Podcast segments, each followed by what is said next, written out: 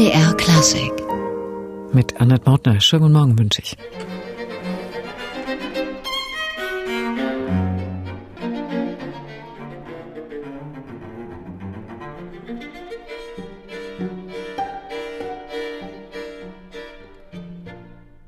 Das Klenke-Quartett aus Weimar. Unlängst hatten wir eine der vier Damen hier im MDR Klassikgespräch.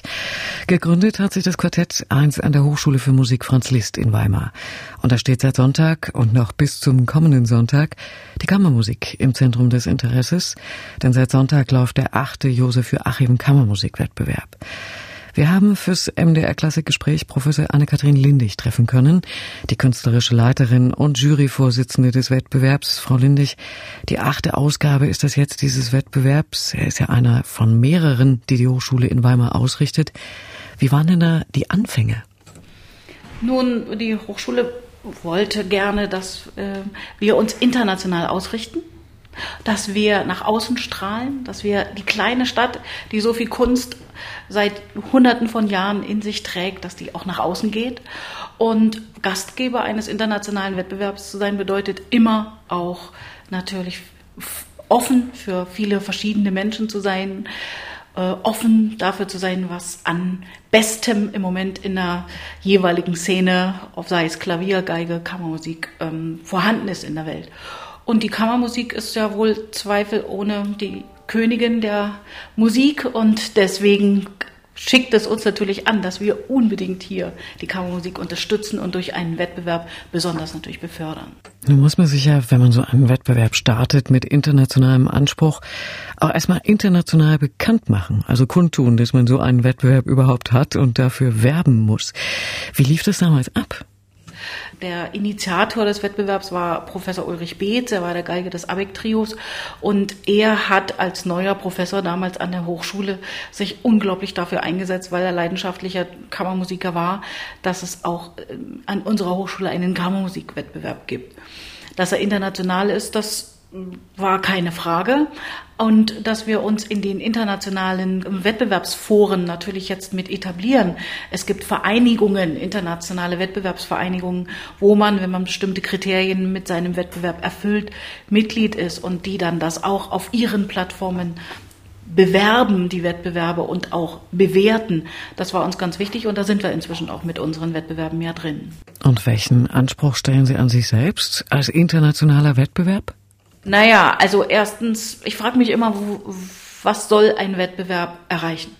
Ne? Was will ein Wettbewerb erreichen? Ähm, warum nehme ich als junger Mensch an einem Wettbewerb teil? Die Frage stelle ich mir bei jedem Wettbewerb. Und da gibt es ja verschiedene Kriterien, die mich dazu bringen können. Erstens, ich muss zu einem Tag X ein riesiges Programm beherrschen. In unserem Falle sind es acht komplette Werke aus verschiedensten Zeitepochen. So. Allein diese Herausforderung zu erfüllen und zu sagen, ich kann am 1. April acht komplette Werke, ist ja ein Gewinn, der mir nie wieder genommen wird. Dann möchte ich natürlich gerne in einem Wettbewerb erfolgreich sein, das ist klar, weil ich möchte gerne in in, mit meiner Karriere damit weiterkommen. Das ist ganz wichtig. Dann kann man Geld gewinnen, das ist auch ein schöner Nebeneffekt. Und dann muss es eine gute Jury geben, von der ich mir erhoffe, dass da Leute drin sitzen, die dadurch auf mich aufmerksam werden, die mir vielleicht durch gute Ratschläge weiterhelfen oder wo ich später mal zu einem Kurs oder zu einem Unterricht hinfahren kann, die sich an mich erinnern, weil ich hier so gut gewesen bin. Das sind für mich so Kriterien für einen Wettbewerb und die versuchen wir mit dem Kammermusikwettbewerb genauso zu erfüllen wie mit den anderen Wettbewerben auch. Nun haben die Wettbewerbe an der Musikhochschule in Weimar alle einen, wenn man so will, historischen Schirmherrn oder Namensgeber. Franz Liszt oder Louis Spohr. Wie stellt sich die Verbindung zu Josef Joachim her? Ja, die ist gar nicht so schwer. Ich habe gestern gerade noch mal ganz gründlich nachgelesen. Also Joachim war in Leipzig und sein großes Vorbild war Mendelssohn. Und als Mendelssohn 1847 starb, hat er irgendwie nach einem neuen Vorbild gesucht. Und da ist er hierher nach Weimar gefahren und hat sich Liszt vorgestellt. Liszt war total begeistert, wie schön er Geige spielen kann und hat ihn aber auch ermuntert zu komponieren. Das war sozusagen seine erste Verknüpfung, seine erste Beziehung zu Weimar. Dann ist er vom preußischen König nach Berlin berufen worden, dort die Musikhochschule zu gründen. Hier besteht für mich ein indirekter zweiter Zusammenhang, denn er hat die Hochschule für Musik in Berlin gegründet und hat, ist also einer der wichtigsten Vertreter unserer heutigen Ausbildung, wie wir heute auch ausbilden. Und das Dritte, und das ist das Allerwichtigste als Bezug zu unserem Wettbewerb, er hatte ein Quartett nach seinem Namen, Joachim Quartett. Und das war ihm Zeit seines Lebens das Allerwichtigste, dass er neben seiner Lehrtätigkeit ein großes Format an Quartettkonzerten in Deutschland hatte, was offensichtlich also ein, eine der wichtigsten Institutionen im, in Kammermusikreihen damals im späten 19. Jahrhundert gewesen ist, wenn ich den Aufzeichnungen Glauben schenken darf. Das also zur historischen Verbindung des Wettbewerbs zum Namensgeber des Josef Joachim Kammermusikwettbewerbs. Dem stellen sich seit Sonntag junge Musiker, die es zur Meisterschaft bringen wollen oder die sich ihre schon erreichte Meisterschaft hier bestätigen lassen können. Wir hören jetzt Kammermusik ganz unzweifelhaft aus Meisterhand. Mit dabei Anne-Kathrin Lindig erwähnte es schon, Ulrich Beetz, der Gründer des Josef Joachim Kammermusikwettbewerbs in Weimar, und zwar mit seinem Abeck-Trio und Musik von Ludwig van Beethoven.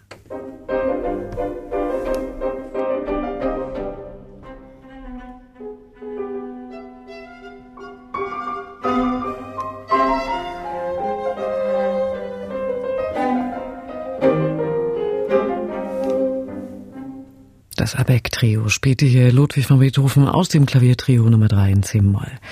Zurzeit läuft der achte Josef Joachim-Wettbewerb für Kammermusik an der Musikhochschule in Weimar und wir sprechen hier bei MDR Klassik mit der künstlerischen Leiterin und Juryvorsitzenden Anne-Kathrin Lindig. Frau Lindig, an wen richtet sich eigentlich dieser Wettbewerb als internationaler Ausscheid? Wir werben Klaviertrios, Streichtrios sehr wenig sind das nur, Streichquartette und auch Streichquintette. Aber ich muss sagen, die meisten, die hier teilnehmen, sind die klassische Formation Klaviertrio, Streichquartett. Das liegt daran, dass natürlich die Literaturauswahl für Klaviertrio und Streichquartett viel, viel, viel größer ist als für die anderen beiden Besetzungen. Und wir werben in der ganzen Welt die Trios und die Streichquartette an, hierher zu kommen und miteinander in den Wettstreit zu treten und diese Literatur vorzubereiten und hier zu spielen. Also ganze Welt und das sieht man ja auch an denen, die sich jetzt angemeldet haben. Ähm, die kommen aus 19 Ländern, drei verschiedene Kontinente. Also man kann von Internationalität ganz unbescheiden sprechen. Sie legen da ja sicher Zugangskriterien an. Also ein gewisses Mindestniveau wird da bestimmt vorausgesetzt. Wie sieht da die Vorauswahl aus? Schicken die Bewerber eine CD oder Videos? Nein, das mache ich im Kammermusikwettbewerb bisher noch nicht. Beim Sporwettbewerb machen wir es jetzt. Bis jetzt ist es immer so gewesen, dass einfach durch den Anspruch, den ich mit dem Programm festlege, sich das Niveau dadurch gezeigt hat. Also es ist noch nie so gewesen, dass jemand gekommen ist, der nicht Streichquartett oder Klaviertrio spielen konnte. Ähm, ich glaube, es liegt einfach daran, dass man, wenn man so viele Werke beherrschen muss, dass man einfach ein gewisses Grundniveau hat. Aber ansonsten vertraue ich darauf, dass man, wenn man sagt, ich komme und Sie müssen ja Ihr Programm vorher einreichen. Die Programme gucke ich mir alle an, alle 26, gucke die genau durch und wenn was nicht stimmt, wenn was mit unseren Ausschreibungen nicht übereinstimmt, dann schreiben wir Ihnen zurück, tut uns leid, mit dem Programm können wir Sie so im Moment nicht zulassen. Sie müssen an dieser Stelle eine Veränderung vornehmen. Manche machen das und manche melden sich dann nicht wieder. Das heißt, es spielen nicht alle das gleiche Programm. Es gibt also keine Pflichtstücke, sondern quasi nur eine Kür. Oder habe ich das jetzt falsch verstanden? Nee, das haben Sie nicht falsch verstanden. Es gibt kein festgesetztes Pflichtstück in diesem Jahr, sondern wir haben äh, für jede Runde, also für die erste, für die zweite und für die dritte Runde jeweils ein klassisches Werk ist vorzubereiten. Und da gibt es ja nun von Haydn, Mozart, äh, Schubert, Beethoven große Auswahl. Natürlich kann es vorkommen, dass das eine Quartett ein Schubert-Quartett gewählt hat und das nächste das gleiche. Aber es ist sehr selten, dadurch, dass die Auswahl so groß ist. Dann haben wir in jeder Runde ein romantisches Werk. Auch hier ist die Auswahl riesig. Und dann haben wir in der zweiten Runde ein zeitgenössisches Werk, was nach 1960 komponiert ist, was wirklich auch neue Spielformen durchaus beinhalten soll. Und wir haben in der dritten Runde extra für dieses Jahr aufgeschrieben, dass wir es schön finden würden, wenn die Musiker, die Ensembles Werke aussuchen, die in irgendeinem Kontext zum Bauhaus im weitesten Sinne stehen. Also da ist natürlich Stravinsky äh, dabei, aber es gibt auch solche Leute wie Wolpe oder Hauer, die interessante Sachen geschrieben haben und äh, wir werden sehen, was wir dann davon in der dritten Runde zu hören kriegen. Aber bei der Auswahl im Bereich Klassik zum Beispiel, wenn es da von Haydn bis Schubert geht, kann man das überhaupt vergleichen? Es sind ja dann doch schon fast zwei unterschiedliche Epochen. Ja, bei Schubert sind wir immer so ein bisschen, ne, das ist immer so eine Schnittstelle. Ne? Lasse ich den als Romantiker zu oder lasse ich den als Klassiker zu? Äh, ich bin da großzügig. Wer einen tollen Schubert spielen kann, äh, ist auf jeden Fall ein super Ensemble. Das steht schon mal fest. Äh, die meisten wählen aber eigentlich Haydn, Mozart, Beethoven in, den, in dieser Kategorie. Das ist schon so. Das muss man schon sagen. Aber die Vergleichbarkeit ähm, ist ja sowieso eine Frage bei einem Wettbewerb. Ne? Die, die muss man ja ich frage mich immer wieder, wie kann man überhaupt Musikinterpretation so miteinander vergleichen, dass man sie zum Schluss in eine Reihung bringt. Denn wenn Sie sich fragen, welche Musik hat mich heute Nachmittag am meisten angesprochen, muss es nicht unbedingt die gleiche sein, die mich am meisten angesprochen hat. Ne? Und trotzdem sind wir beide Menschen, die sehr viel von Musikinterpretation verstehen.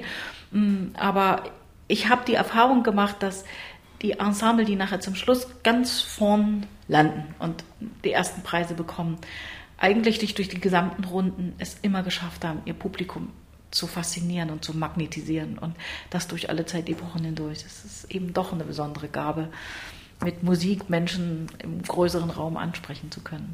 Ah, es ist nicht einfach, musikalische Interpretationen zu bewerten. Dafür gibt es allerdings in Weimar eine recht groß besetzte Jury mit illustren Namen. Darüber werden wir gleich noch sprechen. Er hier sitzt auch in der Jury als Vertreter der Klavierfraktion Alberto Miodini.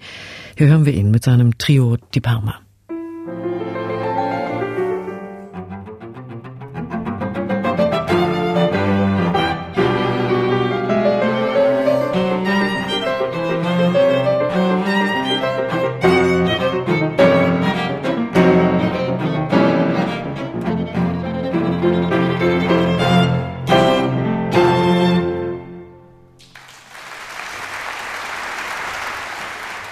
Alberto Miodini und sein Trio Di Parma spielten hier Robert Schumann, Kammermusik erfahrene Jurymitglieder, natürlich beim 8. Josef Joachim Kammermusikwettbewerb an der Hochschule für Musik Franz Liszt in Weimar und im MDR Klassikgespräch heute die künstlerische Leiterin und Juryvorsitzende Anne-Kathrin Lindig. Sie haben gesagt, acht Werke werden gefordert und die sind nicht einfach. Wie viel Vorbereitungszeit bekommen die Ensembles denn von Ihnen? Naja, die sind ja alle super gut vorbereitet, wenn sie kommen. Dann ziehen sie ihr los, dann wissen sie, wann sie dran sind. Dann kriegen sie Überräume, die können sie sich im Organisationsbüro, äh, können sich dafür einschreiben lassen. Ich glaube, das sind immer so im Zwei-Stunden-Takt.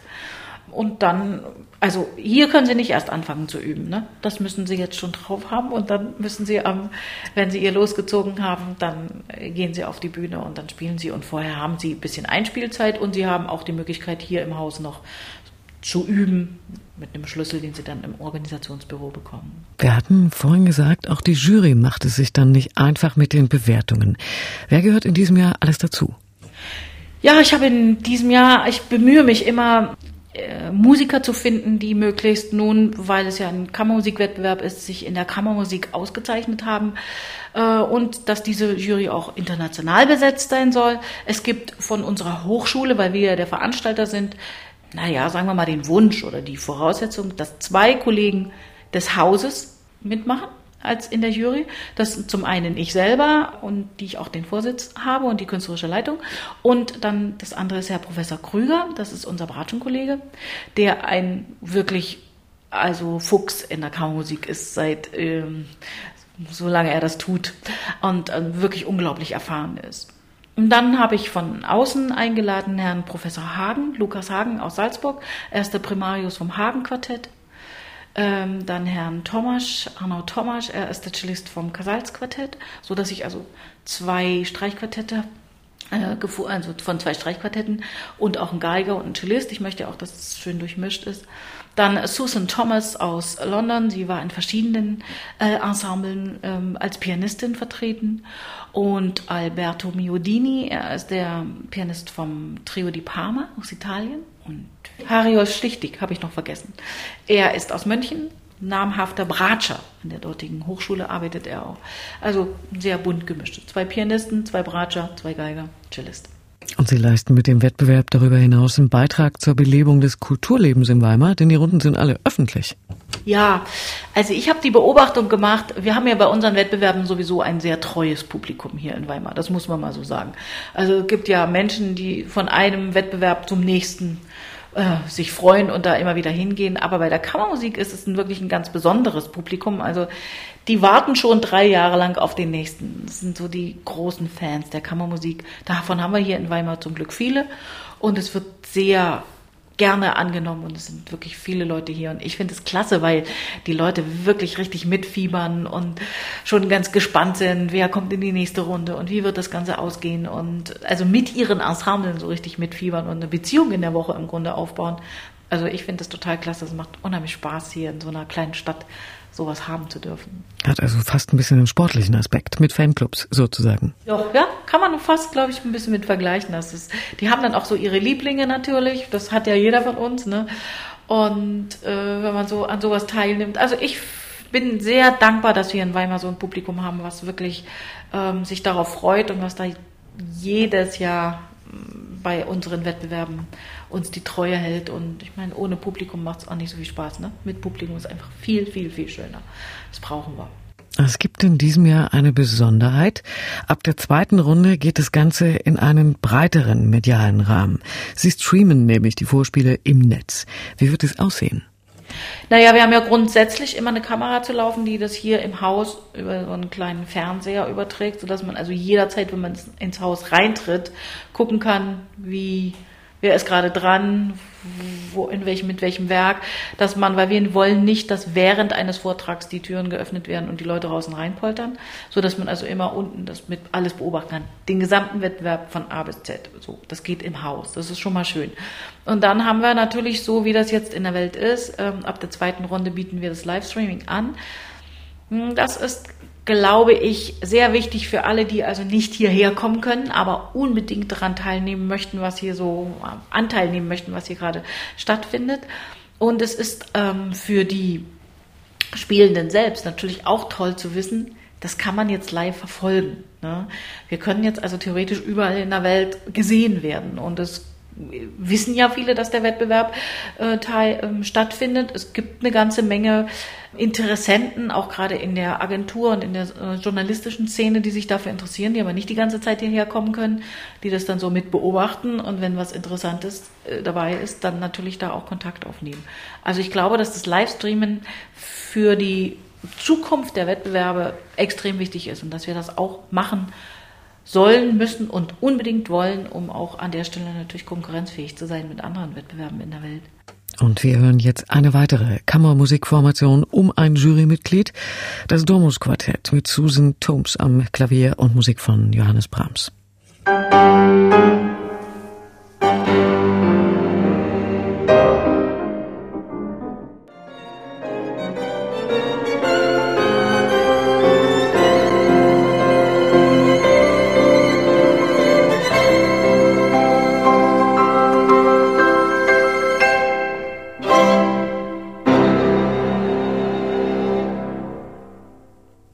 Das Dormus Quartett mit einem Stückchen aus dem C-Moll Klavierquartett von Johannes Brahms. Und hier bei uns im MDR Klassikgespräch Professor Anne-Kathrin Lindig, die künstlerische Leiterin und Juryvorsitzende des Josef Joachim Kammermusikwettbewerbs in Weimar, auch Professorin dort an der Hochschule. Frau Lindig, ich würde gerne mal auf die Jury zurückkommen. Es sind sieben Mitglieder. Wie kommt man da zu einem gemeinsamen, von allen getragenen Urteil? Das geht relativ nüchtern. Man stellt sich das ja sehr äh, intensiv und sehr fachübergreifend ähm, vor. Ganz so ist es nicht. Wir haben alle einen Bewertungsblock und wir haben ein Punktesystem äh, von 0 bis 25 und man gibt jedem Ensemble Punkte.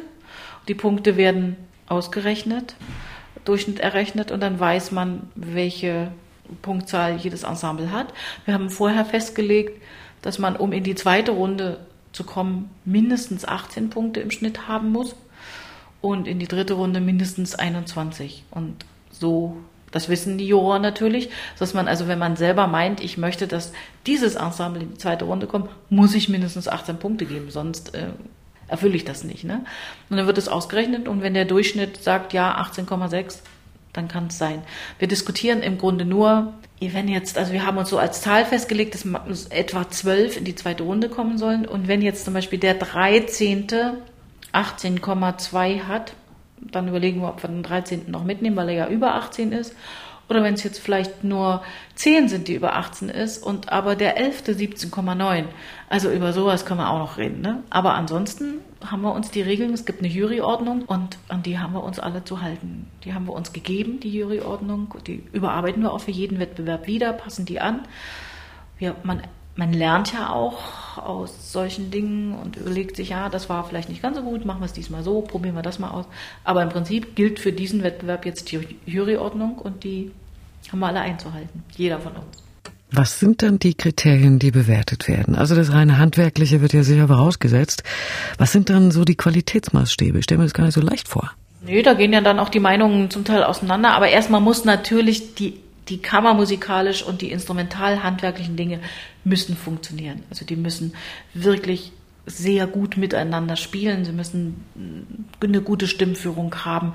Sie müssen internatorisch sehr sicher sein. Es muss eine Interpretation sein, die auch schlüssig ist, also dass man das versteht, dass man das nachvollziehen kann. Und dann spielen natürlich auch geschmackliche Dinge eine Rolle. Dann spielt eine Rolle, ist ein Unterschied zwischen den klassischen und den modernen Werken in der Darstellung überhaupt zu merken oder spielt einer alles gleich?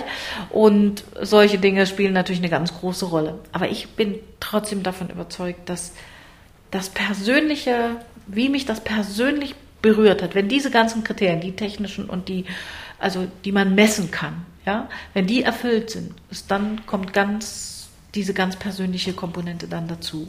Und das ist gut, dass wir sieben sind. Dadurch mischt es sich.